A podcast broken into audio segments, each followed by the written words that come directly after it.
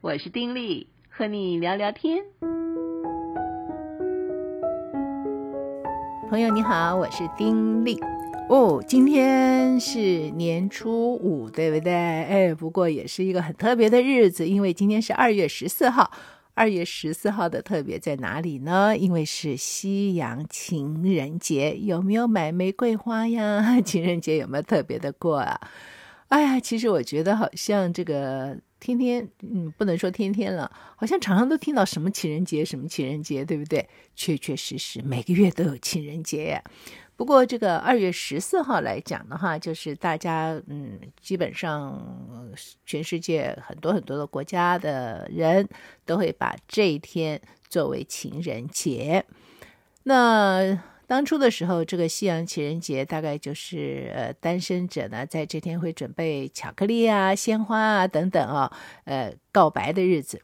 哎，告白这件事儿，其实在我年轻的时候，好像也没有听过这个词儿哈。哎呀，告白，甚至还有一些这个很慎重的仪式，告白日啊，要准备什么气球，这个什么特别的氛围，呃，要问问对方，你可以做我的女朋友吗？你可以做我的男朋友吗？啊、哦，我喜欢你，等等。哎，我觉得我以前的时候年轻好像没有这回事儿，可是现在，哎，这个告白还真有那么一回事儿呢。那么有对象的人呢，也会送上巧克力啊，或者礼物啊，玫瑰花啊等等啊，去给恋人表达这种浓厚的情谊。那怎么会有这个西洋情人节呢？嗯，其实也是有说法的。那么最广为人知的一个说法，说法是在西元三世纪的时候，因为那个时候罗马帝国常常有战争嘛。所以当时的皇帝就下令，所有的单身男子啊都不能结婚，一定都要去从军，因为战争多呀，这个战争要有人打呀，对不对？所以战士呢不能够结婚哈。那么有一个神父范伦铁诺呢，他就不管这个命令，他真的很有勇气，他就偷偷的替人家证婚，最后呢他就被抓了，而且处死。后人为了纪念他呢。就把他被绞死的那天定为范伦铁诺日，呃，逐渐的就演变成为通俗的我们所谓的情人节了。那么还有另外一个说法，也是来自古罗马的背景，说是这个古罗马在每年二月十四号的时候啊，会举办牧神节，牧就是放牧的牧哈。其中有一个仪式呢，就是年轻的男性。会从那个签筒里面抽出一名女性的名字，而两个人呢就会在庆祝期间成为情侣。等到节庆过了之后，如果双方还是觉得彼此有好感，那么就会继续的交往或者是结婚。哎，这个也可能是情人节的由来之一。不管是什么啦，总而言之呢，二月十四号通常就是大家公认的一个情人节啊。情人节，哎，所谓的情人呢，在这天可能就要一起约会啊，彼此互送什么礼物啊。还没有正式成为情人的，可能很多人也会选择这一天所谓的告白哈，希望对方能够正式的应承，成为自己的这个男朋友或女朋友等等。但问题是，情人节啊。可不只是这一天呢，哎，一年十二个月，每个月至少有一天的情人节，不晓得你知不知道？如果我不查资料，我还真不知道。只是偶尔就会听到什么白色情人节啊，什么情人节，我都搞不太清楚什么情人节啊。哎，查一下资料，哇，真的每个月都有哎。譬如说，一月十四号呢是日记情人节。什么叫日记情人节啊？一月嘛，才一年才刚刚开始啊，这是韩国那儿所有的一个节日。这个韩国的情侣就会选在一月十四号这一天，互相赠送一本能够记录整年恋爱的日记本啊，日记情人节，彼此互送这么一本日记本，所以呢，这一天就成为日记情人节了。那么，所以送日记本就是希望彼此都能够记下来每一个这种幸福的瞬间啊，就象征说，在未来一年三百六十五天啊，我们天天啊都能够幸幸福福、快快乐乐的。那当然喽，这个日记本有一点特别，就是在送出去的时候，就要把自己的这种纪念日啊，两个人共同的记什么时候认识的啊，什么时候第一次约会啊，等等啊，这种特别的日子，还有彼此的生日啊，等等的一些的重大的节日啊，都要提前的要提醒对方，所以都要先写在这个日记本上哈，啊，要提醒对方，千万不能忘记。我觉得还蛮有趣的哈。可是问题是说，我觉得很少有人有写日记的习惯的啊，尤其现在有了这个网络啊。大家都是记事本，都是用手机在记了，所以我觉得 这个日记情人节应该发展不了多久，会慢慢的销声匿迹。可是呢，我觉得这样子的一种的，嗯。这怎么说呢？说是习俗嘛，或者说这样的一种的互相送这个礼物的意义倒是很好哈。哎，彼此交往，然后彼此呢就把交往的点点滴滴啊，在这未来的一年当中都记下来，而且在这个送给对方的日记本里面有属于自己的某些特殊的纪念日哦。哎，我觉得挺甜蜜的。如果两个人日后真的就走在一起，然后再翻看这个一些日记本，看看。同样的一次约会，彼此记录的有什么不同？哦，我觉得很有意思。所以，即便是网络时代，如果现在不是很流行那种，嗯，又画画又写日记的那种方式嘛，那叫什么名词来着？反正呢，一个本子可以画点小小插画，然后也可以记下你的生活杂记。我觉得这个很好。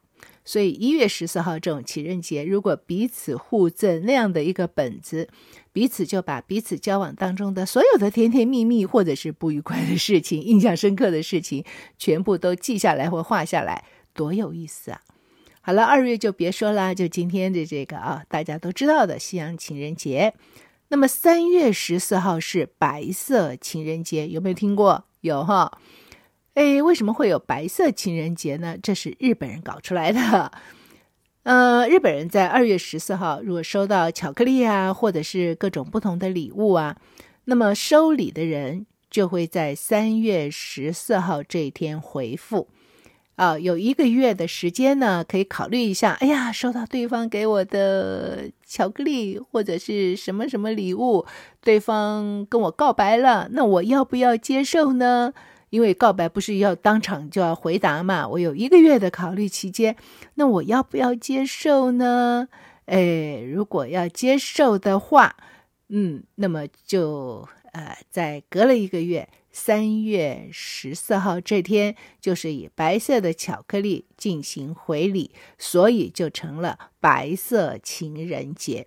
因为基本上日本在二月十四号这天哈。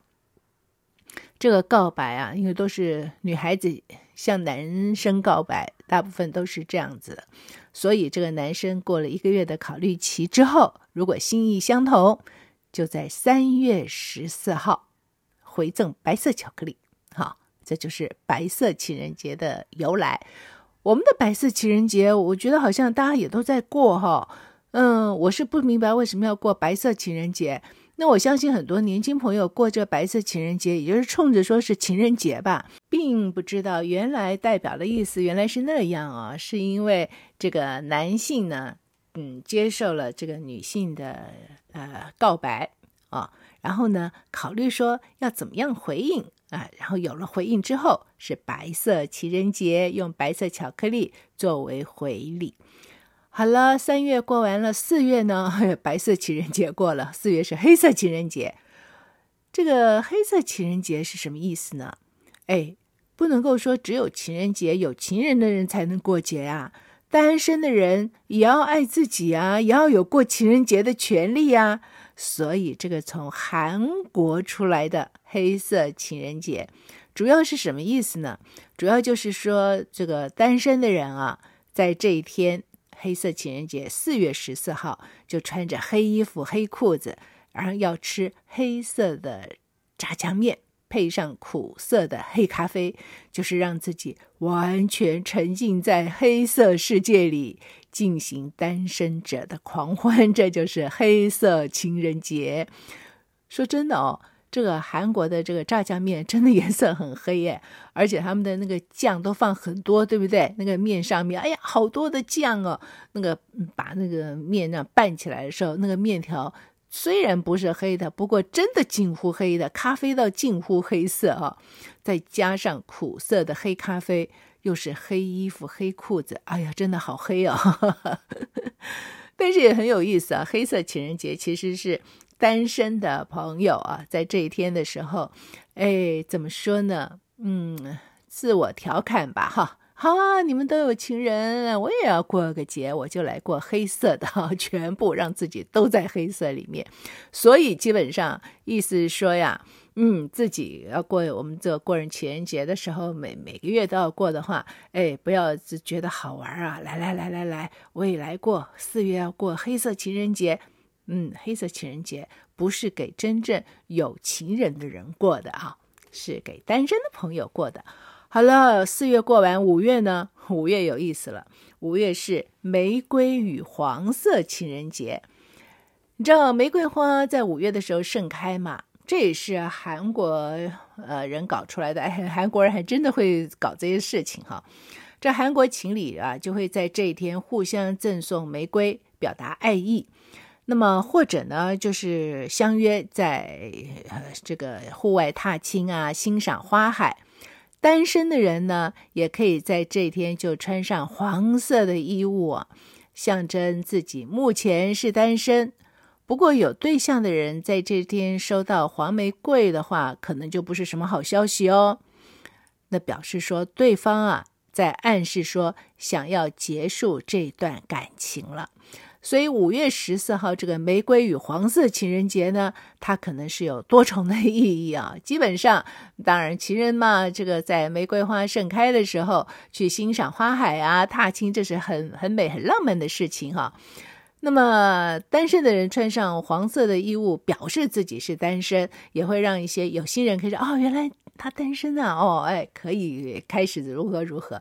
但是如果这一天收到了黄色玫瑰，哦哦，那可真的不是好事情。所以，如果有人觉得说，哦，每个月十四号都情人节，五月我也来送啊，哎，黄色很漂亮，送，哎，糟糕了，表错情了啊！不能说表错情，表错意有可能，因为黄色玫瑰是代表说我们要结束了，所以一定要送其他颜色的啊，红色的、粉红的等等。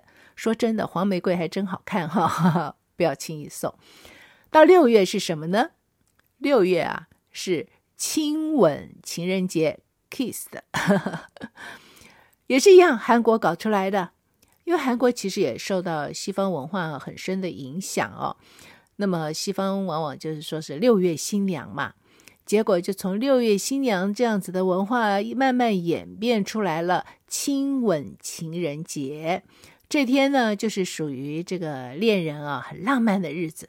可以大方的放闪，从白天就可以 kiss 到晚上，然后而且啊，嗯，我不知道你有没有留意到，有很多亲吻活动的比赛啊，所以呢，在韩国这一天呢，可以说是蛮热闹的一天。你想想看，各地都举办亲吻比赛，就够热闹了哦。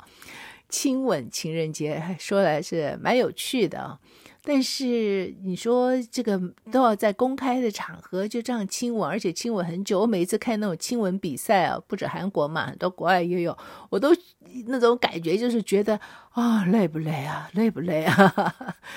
我们好像也有举办过哈，好玩。好，亲吻情人节是六月十四号，到了七月十四号了，又是什么情人节呢？嗯，又是韩国。韩国情侣们呢，会在这一天哈，正式的就把另一半带回家，介绍给家人或者是重要的长辈认识。那么习俗上啊，当天吃饭的开销啊，就要由长辈们买单。另外呢，情侣们就会互相赠送银饰，表达爱意，所以就有了银色情人节的这个说法。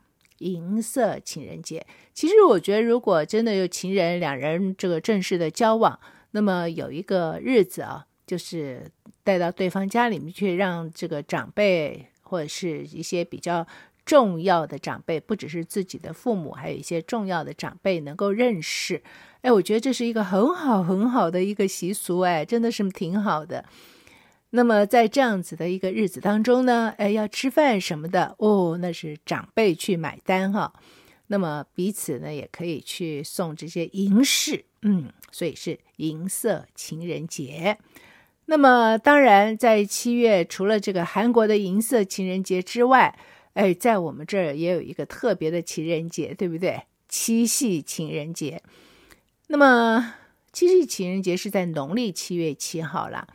那么七夕呢，基本上就是讲到这个牛郎织女嘛，哈，他们每年呢，这个到农历七月七日的时候才能够见面，所以这天就变成了象征爱情的一个节日。可是呢，我自己每一天到每一年啦，到这一天的时候，其实，在台湾很多的人就是庆祝情人节啊，七夕情人节。我都会觉得说，哎呀，这个情人节为什么要庆祝呢？牛郎织女这多悲惨呐！哈，一年就见那么一次面哦，所以怎么样都不能在这天庆祝，免得跟牛郎织女一样啊，见了面就要分开了。哎呀，日夜相思苦啊！所以，嗯，但是其实。所有的情人节都是在商人的炒作之下热起来的哈。你看这几年七夕情人节在我们这儿也挺热的耶。不过要庆祝的话，我是觉得可以多想一下哦，这个情人节来源是什么呢？那我要不要庆祝啊？哈，来，八月十四号是绿色情人节，这个情人节呢就比较有意思了。呃，有两个说法，一个说是源于东欧的捷克斯洛伐克这些国家。因为情人节文化盛行啊，就导致商机促成过度的消费，所以在这一天呢，就倡导环保还有绿色的生活。干嘛呢？就是希望恋人们在送礼的过程里面可以避免过度的消费和包装啊，所以是绿色情人节。不过呢，在韩国文化里面，他们就没管这个了。在韩国文化里面呢，这天就是说要情侣走出户外。到大自然里面啊，这个恋爱，所以这一天就会有不少的情侣相约出游，到野外踏青啊、露营啊、爬山啦、啊，就是一个很健康的一个节日。所以八月十四这个情人节，不管是哪种的说法，其实都是比较偏向这个健康的啊，一个就是环保啊。一个就是这个以健康为主，要去踏青出游啊，露营爬山等等，绿色情人节，嗯，这种这样子的情人节还不错，是吧？好了，到九月是什么呢？九月是音乐与相片情人节，又是韩国。这个韩国为什么会有这样子的音乐与相片情人节呢？来源是不可考了，不过这是韩国。这个最热闹庆祝这天的国家怎么说？就其他国家没有没有不太搞这一天，但是韩国有。那为什么是音乐与相片情人节呢？因为这天会要举办一些大型的活动啊，呃，也可以在这天把自己的对象在聚会里面介绍给朋友、同事啊认识。因此呢，也是一个为单身族牵起缘分的好日子。也因为这天会有不少的情侣啊。跟这个天空啊合影，所以又称为相片情人节啊。情侣跟天空合影，就是在蓝天之下一对情侣的意思啊。所以是相片情人节。呃，到了十月的时候，葡萄酒情人节，哎，这个就很可以知道什么意思了。因为秋天嘛，十月是葡萄成熟的日子。所以在充满诗意的秋天呢，跟伴侣啊有一个这个浪漫的烛光晚餐啊，品尝香醇的葡萄美酒啊，度过浪漫的一晚。这个是葡萄酒情人节，十月十四。十一月十四呢，嘿嘿，是电影《橙色情人节》，这又是怎么回事？这一定又是韩国人的对。那么，如果是这个。呃，碰上这一天的话，韩国情侣就会在这一天连续的看上两场电影，又或者会选一部浪漫的爱情片到电影院约会。那不过呢，这个电影《橙色情人节》的起源呢，却是众说纷纭。呃，有相关的记载来源是来自日本东京流传的橙色情人节，就相传呢，被定于十一月十四号，是因为在这个橙色的季节里啊。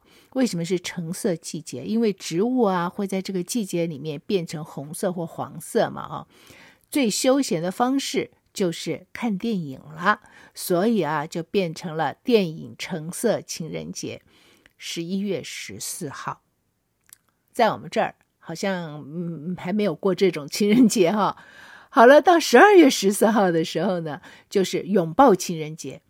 十二月本来就是一个庆祝的月份嘛，刚过了感恩节，然后圣诞节要跨年等等，所以基本上十二月就是弥漫着欢乐的一种的气氛，会让这个过节的人在十二月更拉近彼此之间的距离。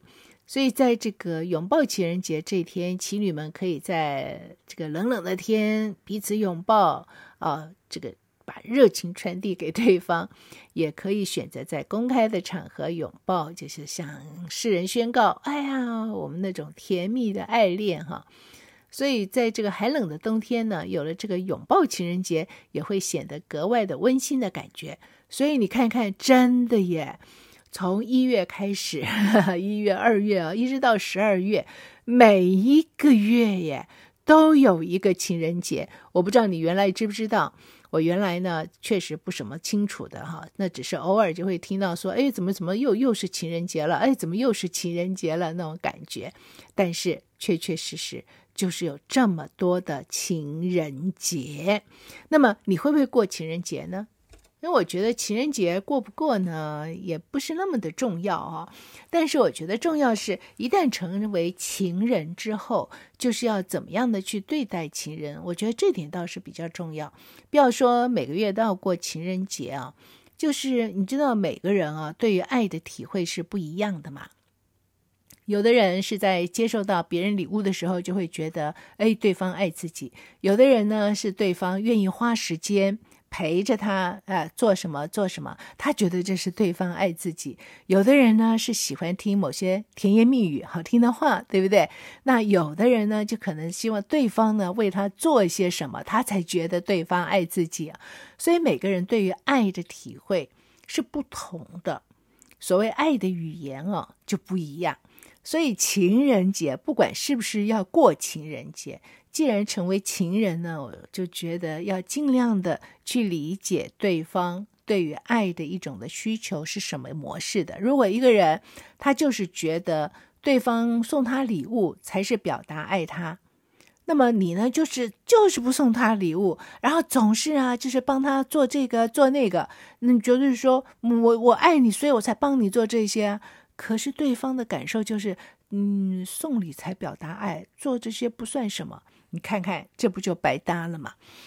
所以在这当中，我觉得，如果真的就是情人，那么彼此就要学习更多的理解对方，更多的了解对方，也知道两个人可以怎么样的互相的配合，为的是什么呢？为的是看后来能不能够步入婚姻，携手共同行走人生路，彼此互为帮补。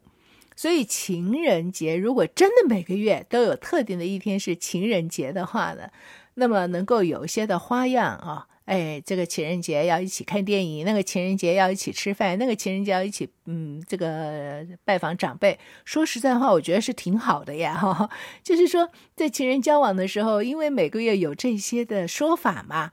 所以呢，就会有一些的调剂，而这些的调剂最主要的也都是要促进彼此更多的了解。你看，不只是了解对方，还要了解对方的家人呢，这是多好啊！今天是情人节，不知道是你怎么过的啊？下个月还是会有 情人节啊，这个到三月十四号。但不管你要怎么过，知道这些情人节的来由，然后呢，也知道说原来来由是这个样子啊。呃，每个月你是不是考虑要过情人节？还是，嗯，比较深入的思考一下，哎，为什么要过这个节？那过这个节可以怎么样过，过得更有意思，是吧？好了，聊到这儿，下回聊了。此刻跟你说再会，祝福你平安喜乐，拜拜。